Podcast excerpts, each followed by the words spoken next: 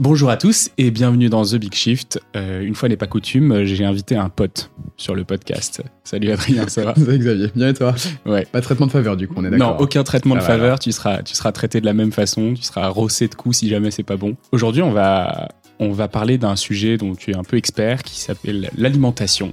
Euh, de notre bouffe, Euh, qu'est-ce qu'on mange, pourquoi est-ce qu'on mange comme ça, l'éducation alimentaire, des anecdotes, on va voir euh, tout le côté théorique, tout le côté pratique aussi. Avant ça, je vous invite évidemment à vous abonner au podcast si c'est la première fois que vous l'écoutez. Si c'est la deuxième fois et que vous n'êtes toujours pas abonné, eh ben, faites-le parce que vous savez que ça vous plaît maintenant. Et je vous souhaite une bonne écoute et un très bon épisode. Bon courage. Bon courage, dit-il. eh bien écoute, commençons sur, euh, sur ce terrain-là. Euh, quand on a préparé l'épisode, on a décidé de dresser un grand état des lieux de, de l'alimentation dans notre pays qui est la France. Est-ce que tu peux te présenter et nous faire un peu ce- cet état des lieux de, de ce que tu as constaté toi? Génial. Donc Adrien Henriet, j'ai fondé une euh, société, non pas une association comme ça a été dit sur France Culture il y a, il y a deux jours, qui s'appelle On mange quoi En fait, qui part du constat que de plus en plus de gens ont d'ailleurs que l'alimentation, alors que c'est un univers dont c'est complètement déconnecté, est en fait une des choses qui impacte aujourd'hui le plus notre planète. C'est vraiment un, carrefour d'enjeux qui est assez incroyable, que ce soit au niveau euh, économique, euh, écologique, euh, diplomatique, culturel, esthétique. Enfin, c'est assez dingue de sa- santé aussi tous les aspects que ça recouvre sont assez fous, mais en parallèle de ça, on s'est complètement déconnecté de ce qu'on mange. On sait plus ce qu'on mange, on ne sait plus d'où ça vient, on ne sait plus comment c'est produit, on ne sait plus quel impact ça a sur ces différents euh, enjeux que je viens de citer. Et euh, l'idée du coup derrière la création de cette société, c'était vraiment de remettre au goût du jour l'éducation alimentaire à- aux différents niveaux, que ce soit la petite enfance, la jeunesse, futurs euh, décideurs et décideuses, même euh, des, les cabinets publics, les, comment dire, les, Les institutions. les institutions publiques, merci beaucoup, de sorte à ce que de meilleures décisions soient prises sur ce domaine et surtout que ça puisse du coup soutenir la transition écologique. Ok, est-ce qu'on peut faire un petit point sur euh, l'impact de notre alimentation? 80%, je crois, des, des surfaces agricoles qui sont pour l'élevage de, Ouais, entre pour 70 et l'élevage 80. bovin, euh, voilà, donc est-ce que tu peux me sortir un peu tous ces grands chiffres de ton chapeau de, de connaisseur sur le sujet, euh, sur euh, ces grands impacts qui font qu'on a besoin de se réapproprier notre alimentation? Ouais, bien sûr. Bah, Enfin, déjà, c'est quand même trois, trois repas par jour. Donc, en fait, c'est à la base trois votes quotidiens à travers ce qu'on mange. Après, je, pourrais m'étendre dans absolument toutes les directions, mais euh, je vais juste citer quelques chiffres comme ça, ne serait-ce que pour mesurer l'impact que ça, que ça a. Au niveau écologique, bah, tu, viens de le citer, plus des trois, quasiment les trois quarts, voire plus de, de la surface habitable de la planète sont utilisés pour euh, l'alimentation, élevage, maraîchage également. Au, ni- au niveau des émissions de gaz à effet de serre, c'est un des plus gros postes aussi mondiaux. Euh, rien que l'élevage, en tout cas industriel, on équivaut à au moins 14,5%. Euh, Des émissions de gaz à effet de serre mondiales, Ouais, tout secteur confondu. tout secteur confondu. Sur l'ensemble des émissions de gaz à effet de serre, on, attribue au moins un tiers à l'alimentation. Selon certaines études, ça peut monter jusqu'à 40%. Et au sein de, ces- de ce tiers, 30-40%, l'élevage est super mis en avant. On estime que c'est au moins euh, 14,5%. Aussi, alors ça, j'aime bien le citer parce que c'est un chiffre dont j'arrive même pas à me rendre compte tellement il est énorme. Au niveau mondial, euh, si jamais tu prends en compte le coût de, traitement des maladies liées, à la malnutrition, notamment à la surnutrition, donc tout ce qui est diabète, tout ce qui est euh, obésité, etc. Alors ça, c'est un chiffre de la donc euh, toute la division euh, alimentation et agriculture des Nations Unies. C'est, je ne sais pas si les gens vont réussir à se rendre compte, c'est 3 en chiffres, 3,500, on repasse en lettres, 1000 milliards de dollars US de coûts de traitement de ces maladies. Enfin, alors, je pourrais en citer encore Ouais, des on- tonnes on, et des on tonnes. le mettra à l'écrit dans la description si vous Ouais. avez envie de regarder parce que ça fait quand même pas mal de zéros en fait. Euh, On s'en rend pas forcément compte. Ouais, mais, euh, exactement. euh, tout, tout le coût de cette transition serait. C'est le coût de cette transition ou c'est le coût lié Non, non, à la. c'est- le coût curatif, ça en fait? C'est le coût curatif. Aujourd'hui, ça coûte dans le monde 3,500 1000 milliards de dollars US, US, ne serait-ce que de traiter les maladies liées à la malnutrition et notamment à la, à la surconsommation, l'obésité, diabète, etc. Ok, Et là-dedans, on compte effectivement, mais je sais pas, genre les euh, 30% de pertes alimentaires euh, de. de Uniquement sur, là, on est uniquement sur le côté santé. Ok. C'est euh, c'est vraiment sur le coût des maladies.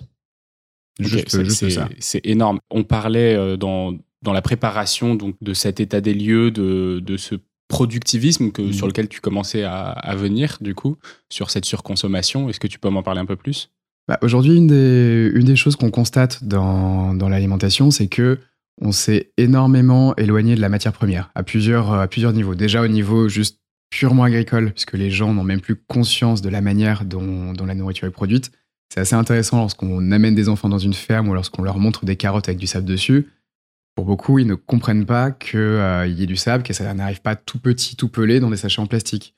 Ou hmm. lorsqu'on leur demande quelles vraies céréales ils mangent, euh, des grains, des graines, ils à pic. Et lorsque tu leur demandes, mais ça, c'est pas la céréale, c'est la marque, c'est quoi la céréale dans la marque? Ils te répondent chocolat, caramel, miel. Enfin, on est complètement déconnecté de cette matière première. Ensuite aussi, bah, juste au niveau de son traitement, parce que bah, tu mentionnais la question du gaspillage.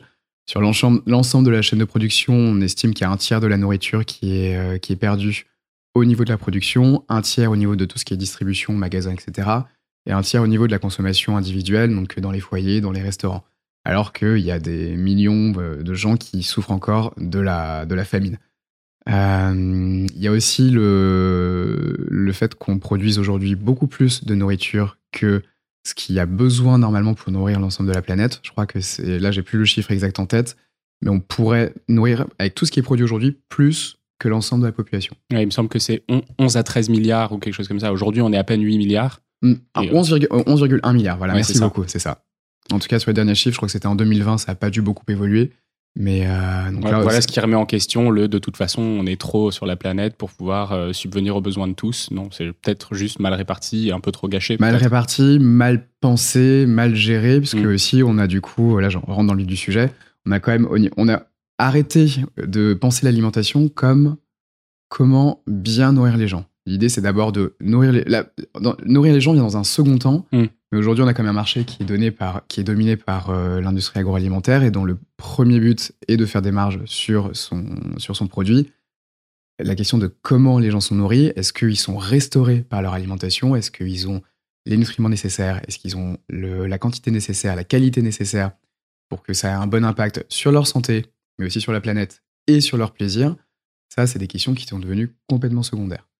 Ouais, et voire, euh, voire quasiment évacuées c'est un bon parallèle avec un épisode que j'ai enregistré avec euh, Perrine Hervé-Gruyer euh, il, y a, ah oui, il, y a, quelques semaines où euh, effectivement elle dit c'est un productivisme où on a eu besoin après la guerre de produire beaucoup plus pour faire revenir le pays un peu à un état stable. Et c'est juste qu'il y a eu des dérives où on est passé du coup à de la monoculture, on a commencé à ajouter des, des, insecticides, des herbicides, tous les cides mm. en gros, et qu'on s'est retrouvé du coup un peu esclave de, de ce silotage de l'alimentation où on a euh, bah, euh, l'industrie agroalimentaire d'un côté, euh, les consommateurs de l'autre, et puis éventuellement la gastronomie et la restauration qui se qui se parlent pas du tout. Est-ce que tu as un petit un petit état des lieux aussi à faire entre ces ces trois grands ces trois grandes familles bah, Tu viens de pas mal résumer en fait le problème de fond qui est cette, cette ce problème du, silotage. Alors là, on en a mentionné trois, mais au final, euh, c'est bien plus que ça. En gros, tu as tout ce qui est production, transformation, distribution, consommation et tout ce qui est recyclage, compostage. Au sein de ces différents, de ce cycle de vie alimentaire, tu as plusieurs milieux aussi qui cohabitent. Tu vas avoir la restauration collective, tu vas avoir euh, la bistronomie, la gastronomie, euh, le, la brasserie du coin, etc. etc. Mais aujourd'hui, alors qu'on se rend compte que l'alimentation peut être un des leviers les plus efficaces de la transition écologique, l'ensemble des secteurs ont beaucoup de mal à communiquer. Le monde paysan est complètement isolé. Euh, il y a très peu. C'est quoi ce que tu appelles le monde paysan? Tous les, tous, les, tous les hommes et toutes les femmes qui produisent notre nourriture, les gens qui sont vraiment sur la terre à faire pousser des légumes, des fruits, des céréales, des légumineuses, à élever nos animaux et, euh, et qui font en sorte qu'on puisse manger de, de bons produits.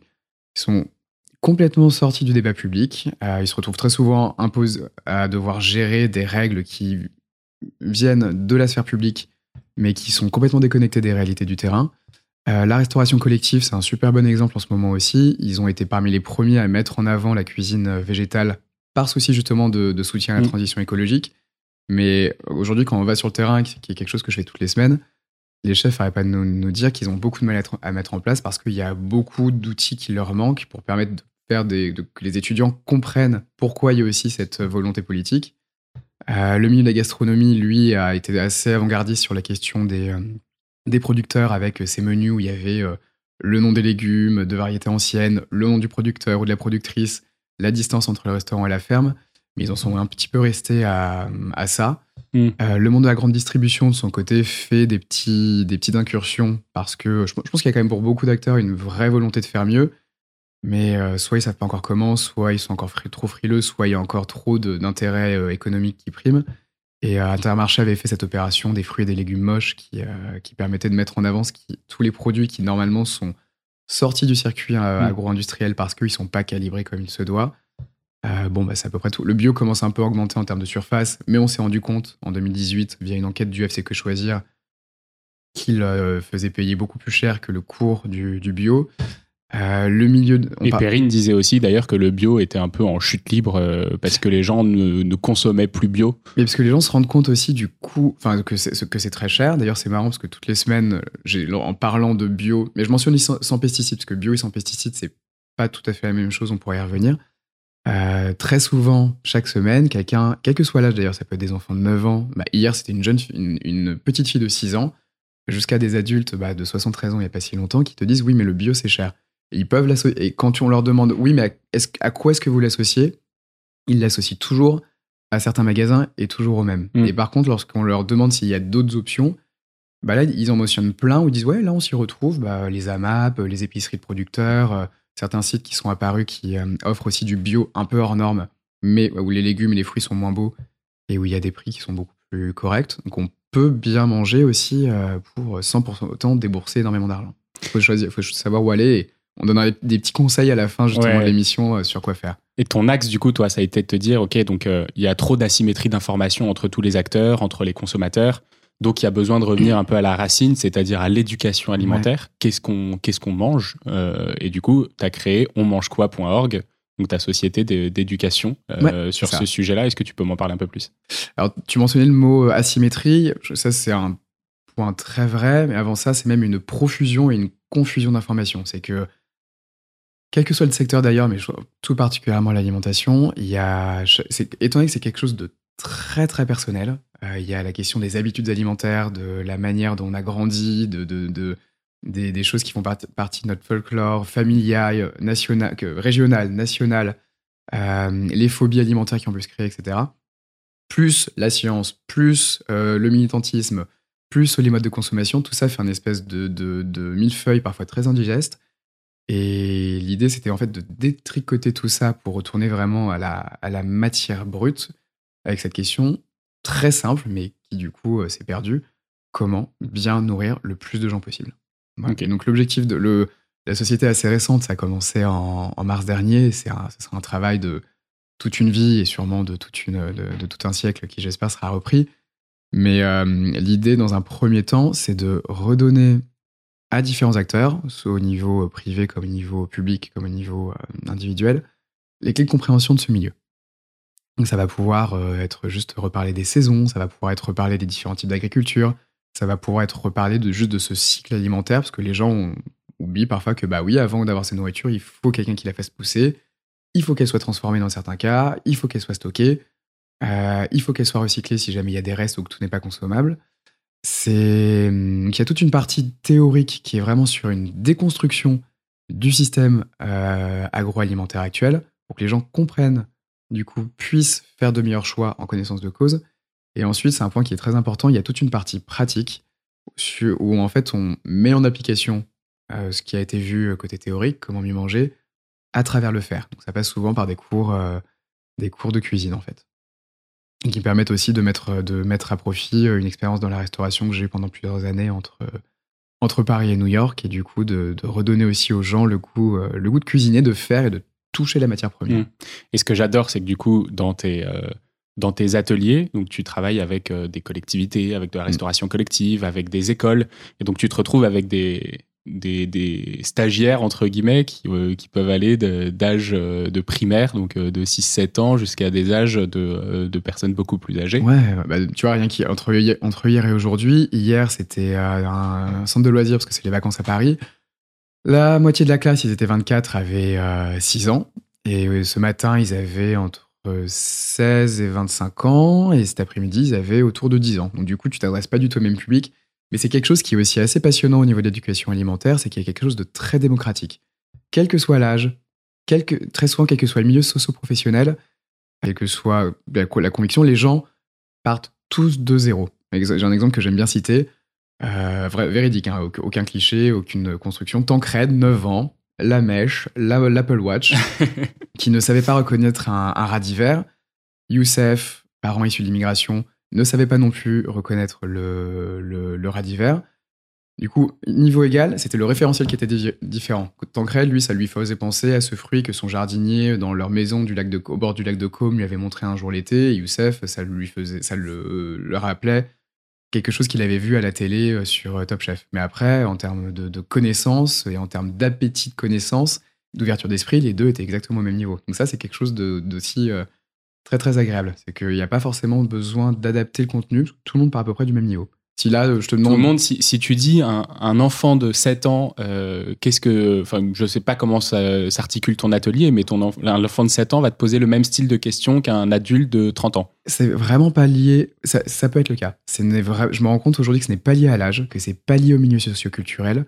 Mais euh, pour le, dans le cas des enfants, des collégiens, des lycéens et des gens à l'université, ça va être très lié aux professeurs, et à leur motivation personnelle. Et pour les adultes, là, c'est vraiment lié à la, motivation personnelle. Mais on a des enfants de 8 ans qui nous sèchent, qui sont capables de, mentionner le rôle des sols et des océans comme plus carbone, l'importance des arbres et des haies pour maintenir la densité de la terre, permettre aux nutriments de nourrir les sols, et euh, qui sont aussi très sensibles à l'impact des pesticides sur la biodiversité, alors qu'on a des adultes qui découvrent mmh. encore aujourd'hui, qui ont du mal à que la tomate n'est pas un produit divers, et qui ont du mal à comprendre quel est le problème de l'avoir en automne, en hiver, enfin, quand, c'est hors saison. Ça, c'est assez, assez fascinant. Il y a aussi du coup toute une gymnastique intellectuelle pour euh, adapter aussi l'approche et le contenu, même si ça, ça, reste le, fond reste le même, selon le degré d'ouverture et de, et de vivacité du public qui est en face tu à savoir où ces enfants ils se sont formés? Parce que si c'est pas à la maison, parce que leurs parents sont pas dans très souvent l'école. Les profs, c'est l'école? Je, suis extrêmement rassuré. Il y a énormément de nouvelles qui sont très compliquées quand on regarde, euh, quand on regarde ce qui se passe dans le monde. Mais quelque chose d'assez fantastique, c'est de voir l'énergie que déploient les professeurs des écoles pour sensibiliser leurs, leurs élèves à des sujets de société. Ça va être des questions sur le, sur le, vivre, sur le savoir vivre ensemble, sur euh, sur la mixité, sur la répartition des rôles, mais sur la question, de l'alimentation, ils sont absolument incroyables. Une de mes collaborations, c'est avec une association d'éducation alimentaire qui s'appelle euh, l'école comestible, où en fait, moi, je suis dans un lieu qui s'appelle l'Académie du climat à Paris, et toutes les semaines, je reçois euh, minimum six classes qui viennent pour s'éduquer justement sur l'impact de l'alimentation sur l'environnement. Et l'investissement des professeurs est juste, euh, ça force le respect. Eh ben écoute, très bien qu'on parle de ces, de ces ateliers que tu organises. Euh, une, une, des questions que j'avais, c'est comment est-ce qu'on fait pour éduquer? Comment est-ce qu'on fait pour informer? Et, euh, et euh, au quotidien, toi, mmh. qu'est-ce que tu dis à tes stagiaires pour essayer d'avoir ce, ce, petit déclic quand ils sortent d'un atelier de 2h30 ou 3 heures avec toi? Alors, je vais rendre à César ce qui est à César, c'est qu'en soi, j'ai j'ai créé un atelier spécial alimentation environnement pour l'école comestible qui est donné à l'Académie du climat. Mais euh, en fait, les, dans, dans, mes différentes collaborations, la structure même de l'atelier reste quand même à l'origine faite par l'école comestible pour les enfants.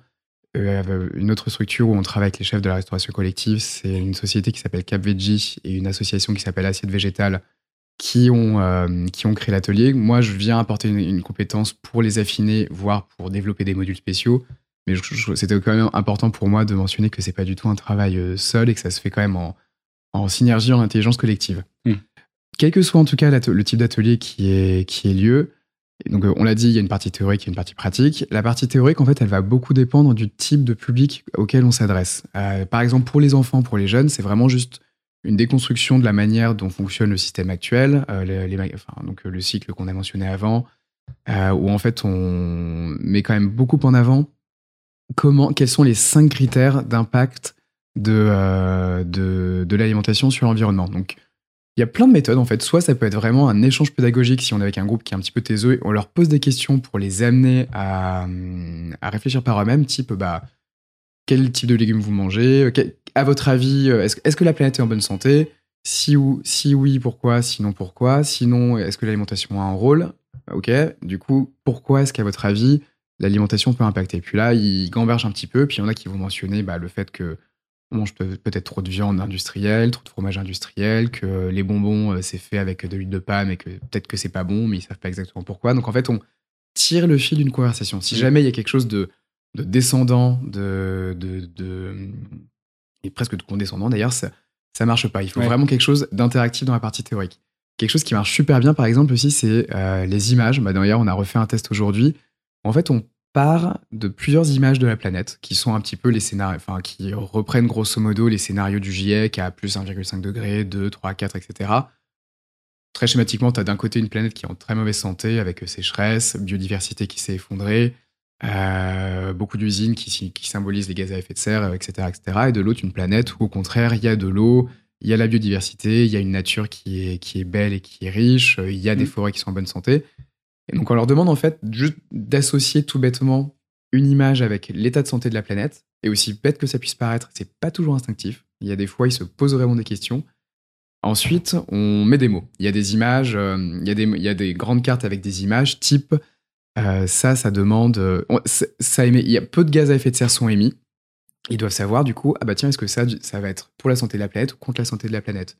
Peu d'eau est utilisée pour la production des aliments, beaucoup d'eau est utilisée pour la production des aliments. Et donc c'est euh, une carte par aliment et tu, le, tu les classes un peu. C'est ça, ça, fait un peu comme une espèce de grande fresque. À la fin, as une Tu te retrouves sur un truc un peu fresque du climat euh, dans le type d'atelier. Euh. C'est ça, version alimentation. Et la dernière strate, c'est de ça part d'images d'aliments, de des céréales, des légumineuses, de la viande.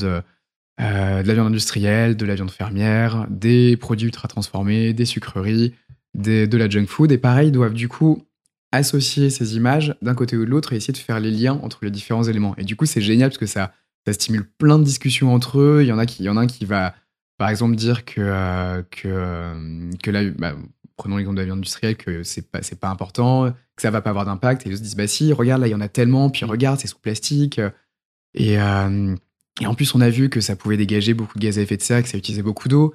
Dit, ok, d'accord, mais du coup, est-ce que s'il y en a beaucoup moins qui est produit et qu'on en consomme moins, est-ce que c'est ok? Et là, du coup, tu as des discussions qui s'ouvrent et qui sont absolument géniales. C'est assez fascinant de les voir aussi sans parler du sujet.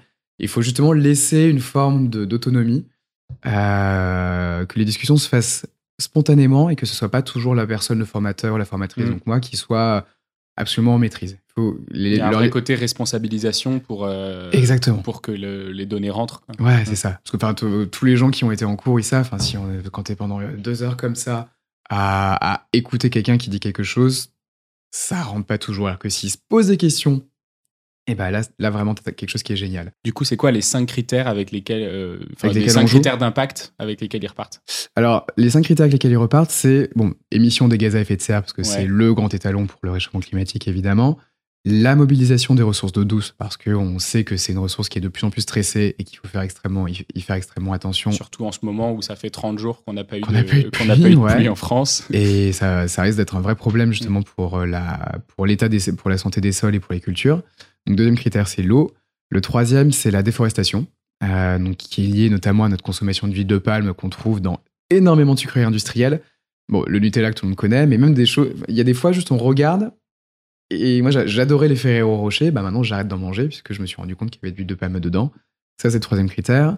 Le quatrième, c'est la euh, pollution des sols et des eaux via les pesticides de synthèse, euh, qui du coup bah, se retrouvent dans la nature, détruisent la biodiversité. Ça peut créer les algues vertes comme on l'a vu en Bretagne. Et ça se retrouve à peu près à tous les niveaux. Dans le, ça se retrouve dans le corps, ça crée des cancers, etc. Et le dernier point, oui, là j'en ai cité quatre, le dernier, c'est tout ce qui est effondrement de la biodiversité. Alors qui est notamment lié au premier, puisque bah, dès qu'on dépend des pesticides, ça, ça tue. Si jamais il y a déforestation, parce que destruction des habitats. Exactement. enfin, qui est un peu lié aux quatre autres. Exactement. Mais il y a aussi une vraie particularité qui est que bah tiens, si je demande aux gens là ce soir, euh, enfin, pardon, ce soir, parce que pardon, il fait nu pendant j'ai trop.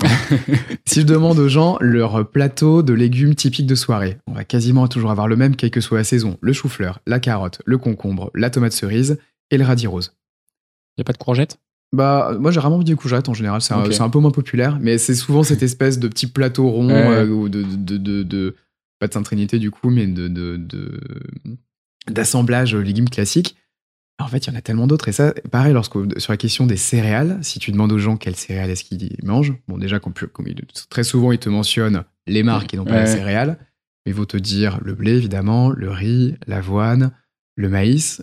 Mais si tu leur demandes s'ils mangent de l'orge, du millet, du petit épeautre, du, du grand épeautre, du sarrasin blé noir, du quinoa, bon, c'est pas tout à fait une céréale, mais je vais quand même le compter dedans, du sorghum, du fexi, etc. Tout un tas Ok. d'autres céréales. Il y en a une moitié que je connaissais pas. donc Voilà, bah, bah, très souvent c'est comme ça. je suis là final- pour apprendre aussi. Génial, c'est que ça marche. Ouais. En fait, il y a aussi un effondrement de la biodiversité par notre alimentation parce qu'en fait, on ne consomme que les mêmes choses. Mm. Or, si on consomme que les mêmes choses, il n'y a que celles-ci qui sont cultivées et toutes les autres sont amenées à disparaître. C'est assez fascinant quand tu regardes, quand tu te plonges dans des archives du agricole, le nombre de variétés qui existaient avant la Seconde Guerre mondiale notamment et quelques des dizaines d'années après la Seconde Guerre, mais c'est effarant, notamment aux États-Unis, ils avaient une richesse euh, un patrimoine culinaire qui alimentaire qui était mais juste phénoménal. Des variétés de pommes, de choux, de, de légumes, de fruits, de, de, de, de maïs, c'est encore plus au Mexique. Absolument fantastique. Bah aujourd'hui, comme ça s'est énormément standardisé, eh ben les gens, euh, enfin, ça le- notre alimentation contribue énormément à l'effondrement de la biodiversité. Donc voilà, ça, ce sont les, les cinq critères avec les- lesquels ils ressortent. Que ce soit les enfants, les adultes. Les et- enfants, les adultes. Ok, super intéressant. Et après, par exemple, lorsqu'on s'adresse à des chefs de la restauration collective, bah là, il y a aussi une mention du cadre légal, Mm. il y a aussi une, euh, la mention de l'importance de leur rôle, il y a hum, aussi le rappel du pourquoi de l'importance de, de- du végétal dans la, dans, dans, la création de leur menu au niveau économique, écologique, au niveau santé. Euh, pour, les, pour euh, les décideurs publics, bah, c'est leur rappeler aussi euh, toutes les études de la FAO, du groupe IPES Food, du de- les rapports du GIEC, etc., qui mettent, qui mettent tous en avant l'importance du végétal et le pourquoi de cette, de cette Et importance. quand tu vas dans la restauration collective, sur Ouais. ces sujets-là, tu es bien accueilli ou est-ce que c'est plutôt des gens qui sont en mode euh, Bah, ça fait 15 ans que je fais de la restauration collective, tu vas pas m'apprendre comment est-ce que je fais mon travail pour cuisiner pour, euh, pour 150 personnes tous les jours? Euh, et 150 personnes, non, plutôt 1000 personnes. Ouais, eh ben écoute, ça aurait pu être un risque. Et je vais, alors je vais être très honnête, et euh, ça a été une vraie leçon d'humilité. Je suis, avant cette première formation, je suis arrivé avec beaucoup d'a priori. Déjà en disant, bon, ils vont voir un petit jeune arriver, ils vont pas être réceptifs. Mais surtout, on avait un peu tous cette image, euh, bah, très triste d'ailleurs, de monsieur et madame Cantine qui met sa grosse louche euh, Ouais. dans le plateau et qui dit rien d'autre. Euh, et à chaque formation, je me suis retrouvé avec des gens d'une finesse, d'un investissement, d'une empathie et d'une générosité assez bluffante. Eux, ils avaient justement ce qui manque aujourd'hui au secteur de l'alimentation en général, qui est la question de que les gens mangent bien. Mm. Et donc, en fait, sur plein de sujets, ils étaient extrêmement super alertes, super enthousiastes, super ouverts et preneurs de n'importe quelle information pour les aider, pour, les aider à, à améliorer leur pratique, de sorte à non pas seulement nourrir, vraiment j'insiste encore sur ce point parce que cette distinction est essentielle, mais sur bien nourrir. Mm. Que les gens, que ce soit à la fois bien au niveau écologique, ils avaient déjà cette sensibilité, au niveau santé, pour évidemment que les gens aient les fibres, les nutriments, tous les apports nécessaires pour bien vivre, pour qu'ils aient un microbiote qui soit en bonne santé. Ils étaient même capables de faire des liens entre les études récentes sur la, la santé mentale et euh, l'état de l'intestin lié à, la- à ce qu'on consomme. Et, euh, évidemment, et aussi, ça c'est très important, sur le côté plaisir. Il veut que les gens soient contents de ce qu'ils mangent. Mm. Et, Toi, tu fais une grosse différence entre se nourrir et se restaurer? Bah, la question de la restauration, alors j'ai plus les définitions latines en tête, mais en fait, y a, dans le côté juste de, de s'alimenter, il y a quelque chose de très mécanique. Tu t'ingères, t'avales, basta. La question de se restaurer, c'est euh, c'est se faire du bien au corps, c'est se faire du bien à l'esprit. Ton aliment, je cite Hippocrate, ton aliment est ton premier médicament. Donc, euh, selon ce que tu vas manger, la, alors la, la gueule de bois est un excellent exemple. On a tous ce réflexe post-gueule de bois de vouloir se faire un truc euh, bien, bien Massif, gras, gras, bien lourd, ouais. bien massif. C'est pas ce dont le corps a besoin. Et on le fait en ce moment avec un ami où on se pousse les quelques fois où ça nous arrive encore d'avoir une, quelques fois euh, passé la trentaine, d'avoir une, d'avoir un peu trop abusé la veille, de se faire un repas vraiment sain. Alors certes, sur le coup, le plaisir est pas aussi agréable que lorsque tu as euh, trois couches de fromage fondu et de la friture dans tous les sens.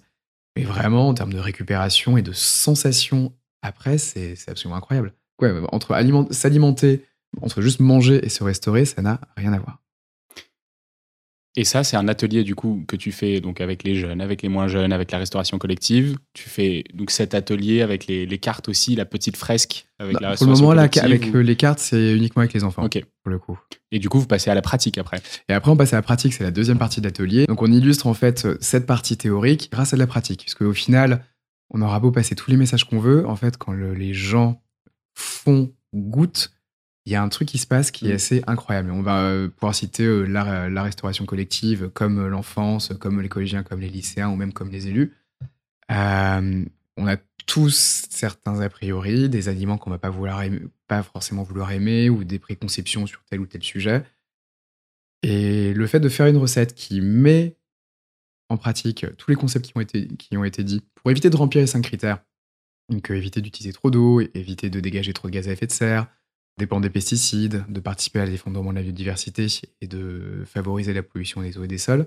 C'est aussi, et c'est un point qui, euh, je pense, est- qui n'a pas encore été abordé, qui est très important, ça permet aussi de montrer que la transition écologique, que prendre soin de la planète, prendre soin de soi, c'est aussi synonyme de joie, de plaisir, Mm. de moments collectifs et de quelque chose de très agréable. Il y a aussi dans le discours ambiant, j'ai l'impression, et c'est peut-être un sujet que tu as eu avec euh, d'autres invités, il me semble d'ailleurs, euh, sur ce côté peut-être très terne, limitant donc terne de tout ce qui est de, tout ce qui est transition. On a l'impression qu'on nous enlève des choses, qu'on se retrouve dans un monde qui est réduit, alors que la cuisine est un excellent exemple pour montrer qu'au contraire c'est tout un univers d'une richesse absolument phénoménale qui s'ouvre au niveau des goûts, des textures, toutes les épices qu'on apprend à redécouvrir, les, toutes les herbes aromatiques de saison qui tout à coup deviennent de, qui viennent alimenter une palette, toutes les variétés de légumes, de fruits, de céréales, de légumineuses, et même au niveau de la viande, on doit évidemment apprendre à en manger beaucoup moins. En tout cas, au niveau des émissions de gaz à effet de serre, moins on en- et de l'utilisation d'eau, moins on en mange, plus on est, euh, plus on est efficace. Mais beaucoup moins manger, notamment industriel, pour ensuite redécouvrir très occasionnellement ce que c'est qu'une bonne viande, et c'est absolument c'est incroyable. Et tu vois la réaction des enfants, des chefs, des élus, à chaque fois, c'est pareil. Là, en ce moment, on a une, euh, je, fais une recette, je développe une recette de tempura de graines et légumes de saison.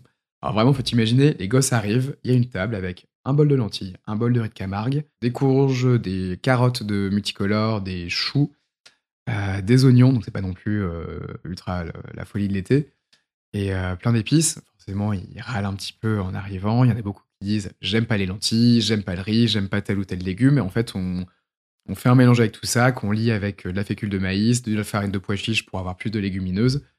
On les laisse s'amuser avec les épices et les herbes aromatiques. Ils sentent, ils testent, ils goûtent, ils font leur propre mélange. À la fin, il y a une friture. Bon, évidemment, ça reste une friture, donc on peut pas non plus en manger tous les jours.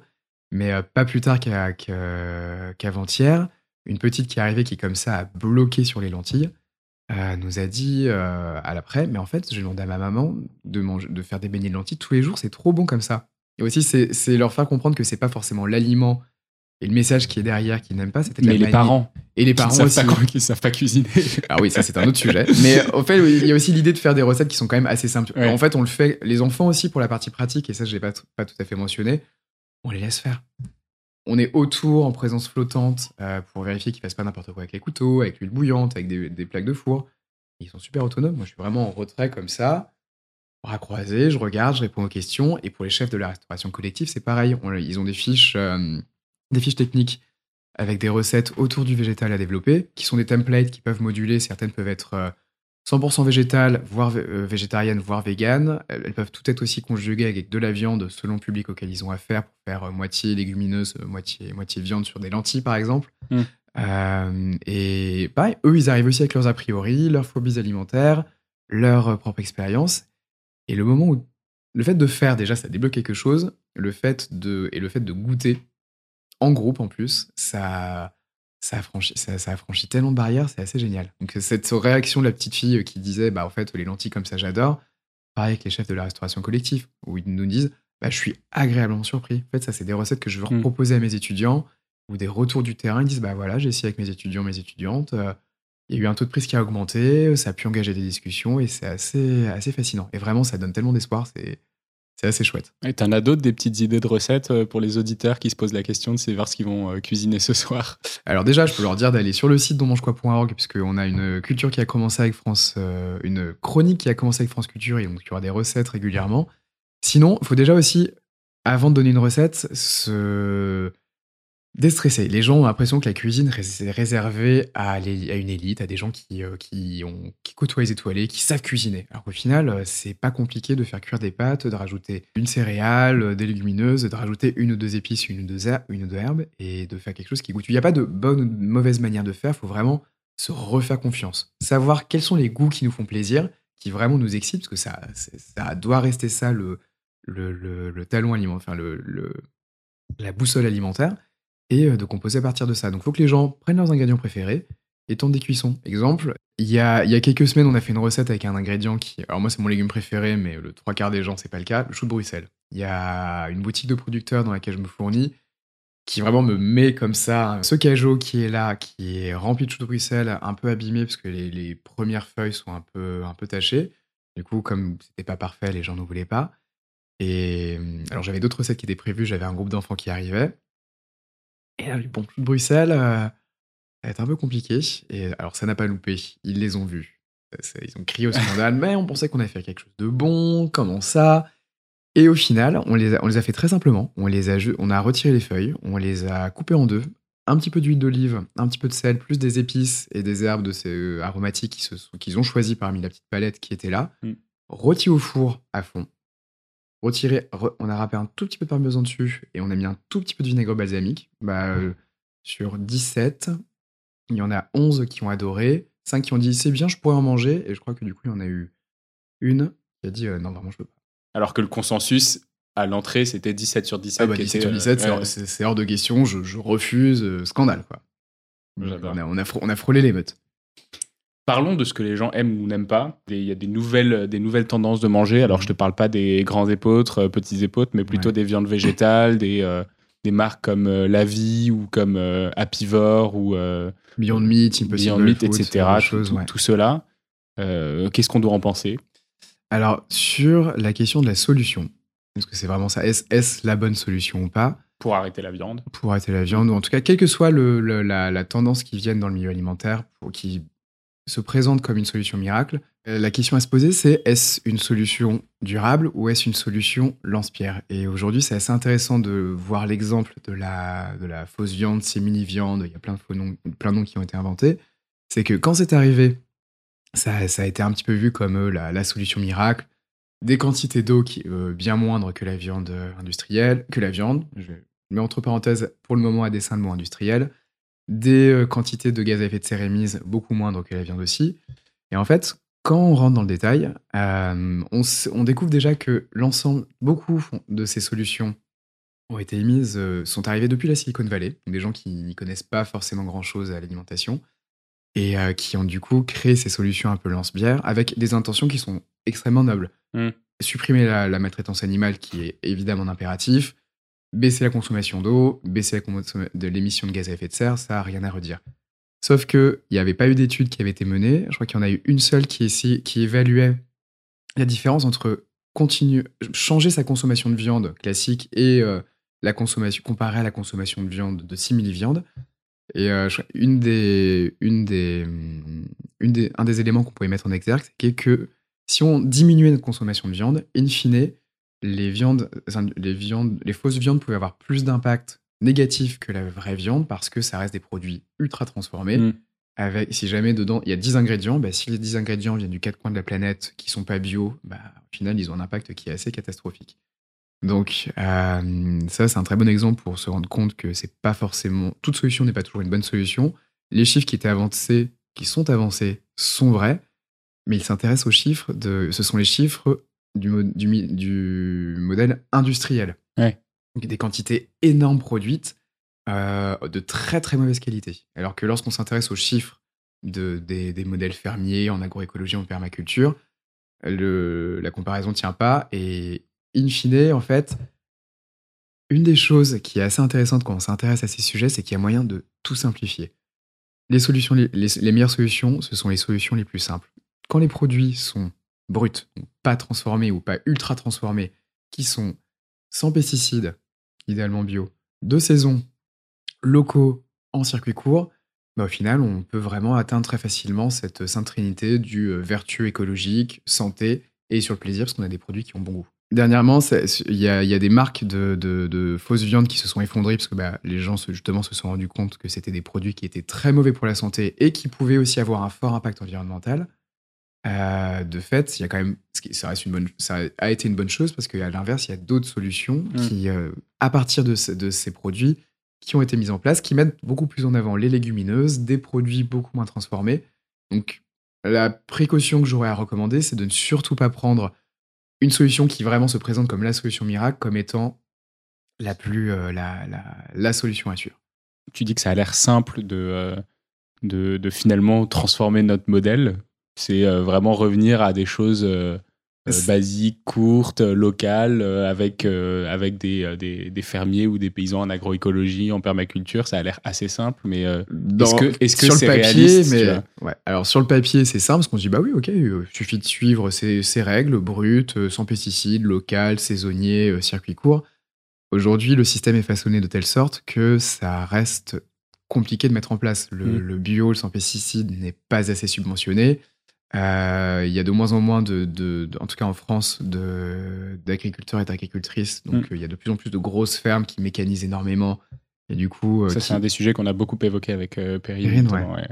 et les subventions de la PAC, qui sont des subventions à l'hectare, enfin au mètre carré, et qui du coup ne permettent pas à des petits producteurs d'en bien en vivre.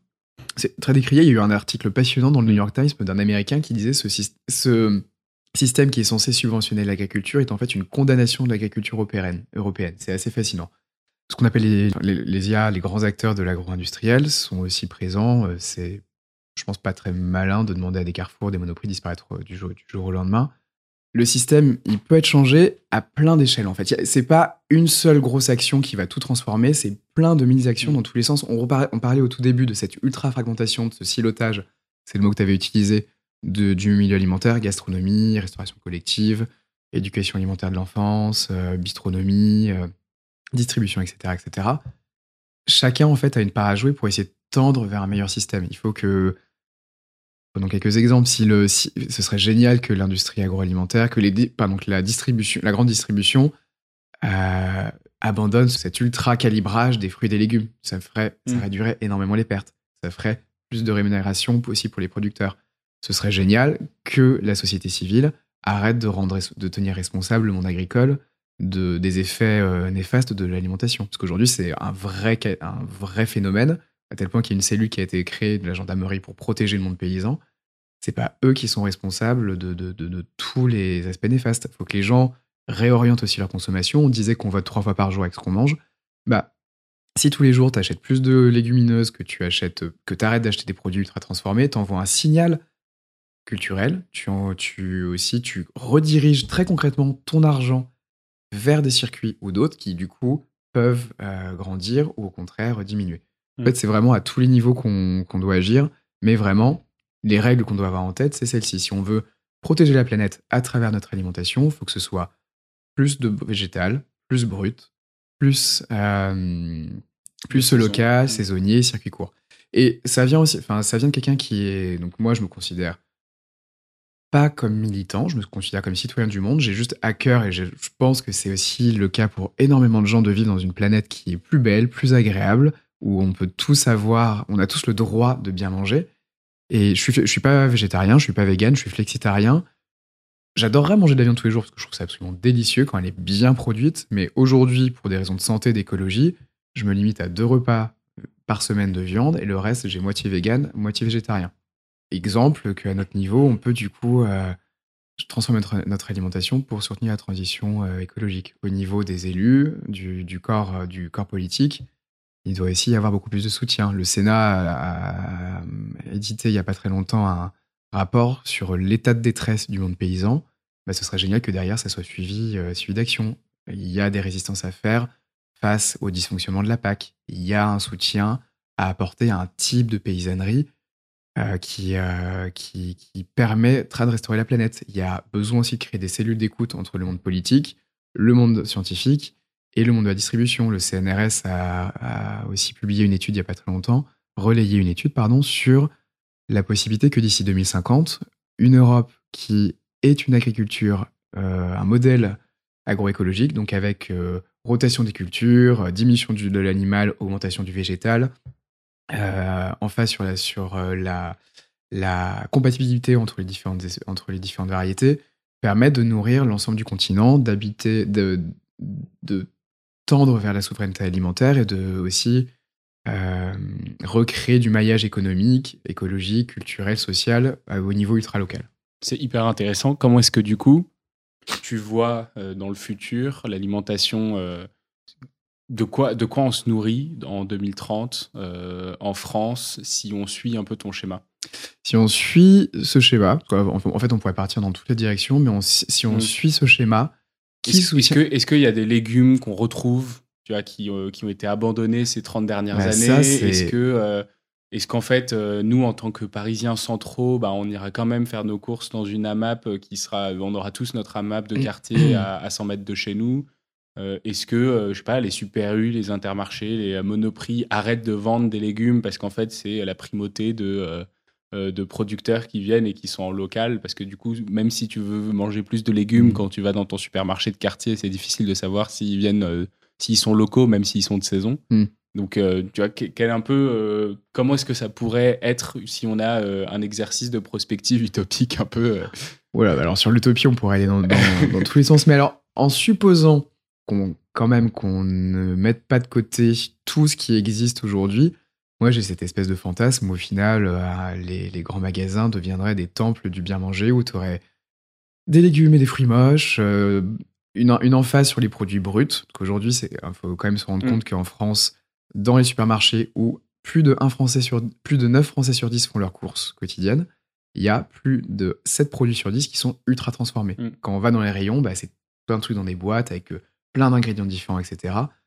Et euh, tout ce qui est brut, tout ce qui est bon, tout ce qui est sain, tant pour le corps que pour la santé, euh, que, que, pour la planète, c'est en minorité. Bah, une solution pourrait être que le, ces endroits-là deviennent justement des, des, lieux où la proportion s'inverse, où il y a beaucoup plus de produits euh, bruts, beaucoup plus de produits saisonniers, locaux, sans pesticides, que puisse y avoir des, pour les gens qui n'ont pas de temps des, petites unités de cuisine où ils utilisent euh, les produits sur place pour faire des plats préparés pour la famille le soir, que, euh, parce qu'on a tous des plaisirs coupables, que du coup, cette aile de produits un peu transformés, mmh.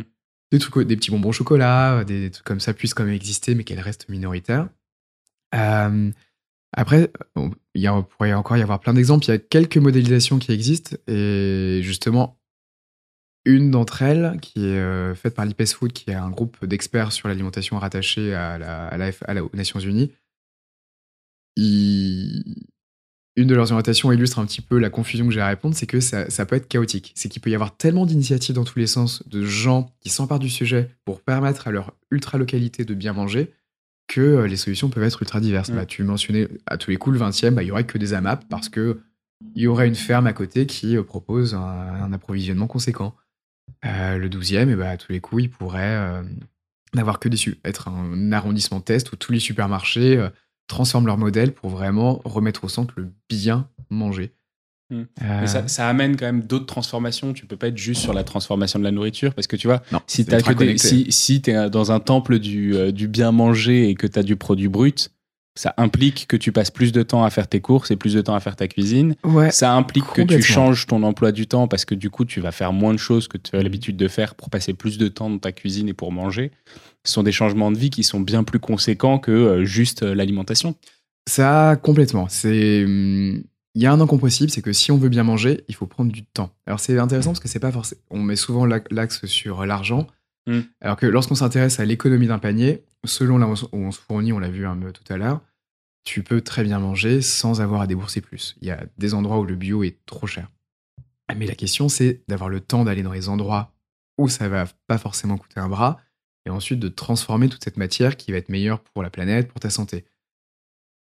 C'est en effet un incompressible. J'ai un exemple euh, que je trouve assez fascinant. C'est euh, un ami qui, était avocat et il avait une, euh, une affaire d'une mère qui avait volé à l'étalage pour pouvoir nourrir ses filles et parce que pas assez de revenus pour, mmh. pour pouvoir nourrir, nourrir leurs enfants, ses enfants.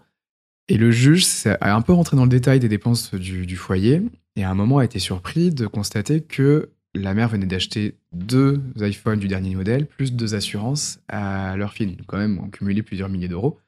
Euh, et de dire, mais en fait, je ne comprends pas, vous volez de la nourriture, vous ne pouvez, parce que vous dites que vous n'avez pas d'argent pour en acheter, mais à côté, vous achetez le téléphone dernier cri le plus cher du marché et des assurances qui vont avec. Et la, mère ne comprenait pas en fait l'échelle des valeurs. Donc en effet, il y a aussi tout ce système où on se dit qu'est-ce que notre alimentation? Bah, Ça reste quand même encore une fois notre premier médicament. Ça reste un des premiers moyens de prendre soin du monde dans lequel on vit. Ça reste aussi un des premiers moyens de créer du lien social parce qu'on peut faire la cuisine ensemble. On peut, on peut partager les repas ensemble. C'est là où il y a des espaces de discussion qui se créent pour aborder n'importe quel sujet. Bah, sur quoi est-ce qu'on met l'accent? Est-ce qu'on veut passer notre temps à zapper Netflix et à avoir notre nourriture qui est pas très bonne, qui est livrée, donc quelque chose quand même un milieu un peu stérile, ou réutiliser ce vecteur pour avoir un monde qui est beaucoup plus riche? Mais en effet, du coup, ça demande de, revoir sa propre échelle de valeur. Est-ce que je veux avoir plus de temps pour zoner, euh, être juste qu'on me fout de la paix, tranquille? Est-ce que je veux avoir du temps pour euh, ne faire que du sport Est-ce que je veux au contraire reprendre un petit peu le contrôle sur euh, ma maison, et par ma maison j'entends la maison planète, sur euh, la santé de mon corps, sur mon plaisir. Euh, là, il n'y a que les gens qui peuvent euh, décider. Et c'est aussi un des éléments très intéressants du coup de, de, toutes ces formations, de ces expériences de terrain, c'est de se rendre compte qu'après avoir fait, après avoir entendu tous ces aspects théoriques, après avoir fait ces ateliers, après avoir goûté et partagé un repas en groupe, bah, il y a quand même beaucoup, alors ce sont des, des, paroles, mais en tout cas ils ont l'air assez sincères, qui nous disent, mais en fait, ouais, j'ai envie de, faire attention. Un exemple que j'adore, euh, avec l'école comestible à l'Académie du Climat, on a un partenariat avec une, association qui s'appelle Impulsion 75, qui forme des jeunes de, quartiers de banlieue assez, assez difficiles euh, à devenir des, des, coachs sportifs. Ils retournent ensuite dans leur quartier pour diffuser des valeurs de bien-être, de santé, alors mmh. que ce sont, des, ce sont des quartiers où, qui sont très touchés par le surpoids, le diabète, parce que très mauvaise alimentation. Et hum, il y en a un qui est revenu il n'y a pas très longtemps pour refaire un atelier et qui euh, s'était présenté la première fois comme euh, très réfractaire. Bah non, moi je mange McDo euh, toutes les semaines. franchement, manger des, légumineuses, des céréales, plus de légumes, ça m'emmerde. Et la dernière fois, à la fin de l'atelier, il me vient voir un peu timide, dire en fait, je voulais vous dire, vous vous souvenez, la dernière fois, j'avais dit que je mangeais beaucoup McDo. Bah là, du coup, maintenant que j'ai compris l'impact sur la planète, bah, j'ai décidé de moins y aller. Et surtout, maintenant que j'ai goûté d'autres choses, je me rends compte à quel point il y a bien meilleur ailleurs. Et en fait, des exemples comme ça, il y en a tous les jours. Je fais partie d'une équipe de rugby.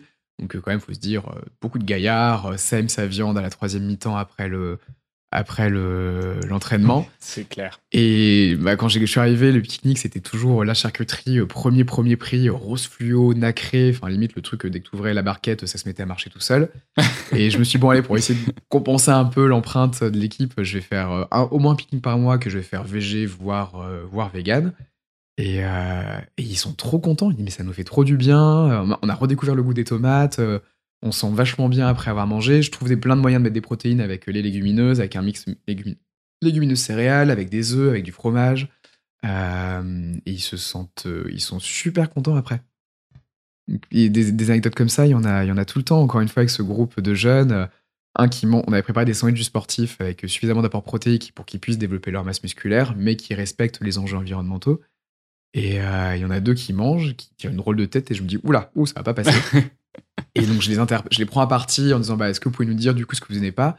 Et elles se regardent un peu bizarre. bah non, en fait, euh, moi j'ai pas mangé de légumes depuis 10 ans, et là, c'est un goût de paradis.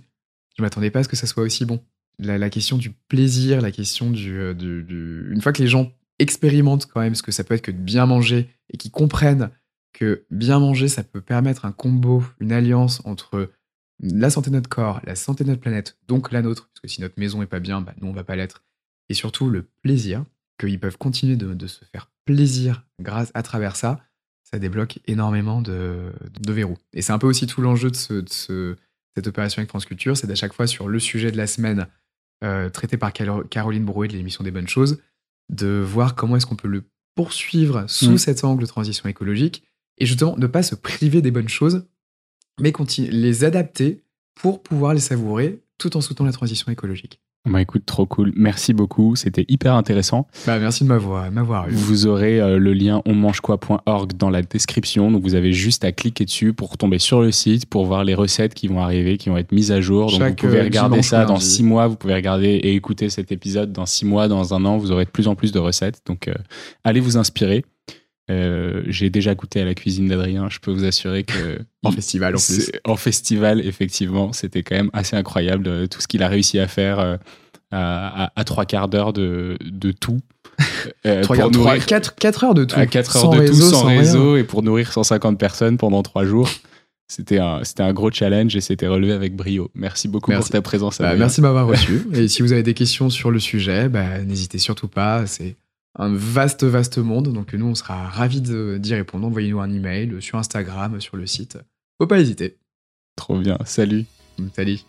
C'est la fin de cet épisode de The Big Shift. J'espère qu'il vous a plu et que vous en avez retiré quelque chose pour votre vie quotidienne. C'est ça le plus important. C'est beaucoup plus simple de parler du sujet sensible de l'environnement quand ses amis ou sa famille sont vraiment informés. Alors partagez le plus possible The Big Shift, ça aidera tout le monde. Et si vous avez des questions, des sujets que vous souhaitez qu'on aborde, des invités que vous voulez entendre, ou tout simplement que vous voulez qu'on discute de cet épisode, envoyez-moi un message sur LinkedIn. The Big Shift est produit par Echoes Studio. Si vous avez un projet audio, contactez-nous sur www.echoes.studio. Merci d'avoir écouté jusqu'au bout. Je vous retrouve très bientôt pour un nouvel épisode.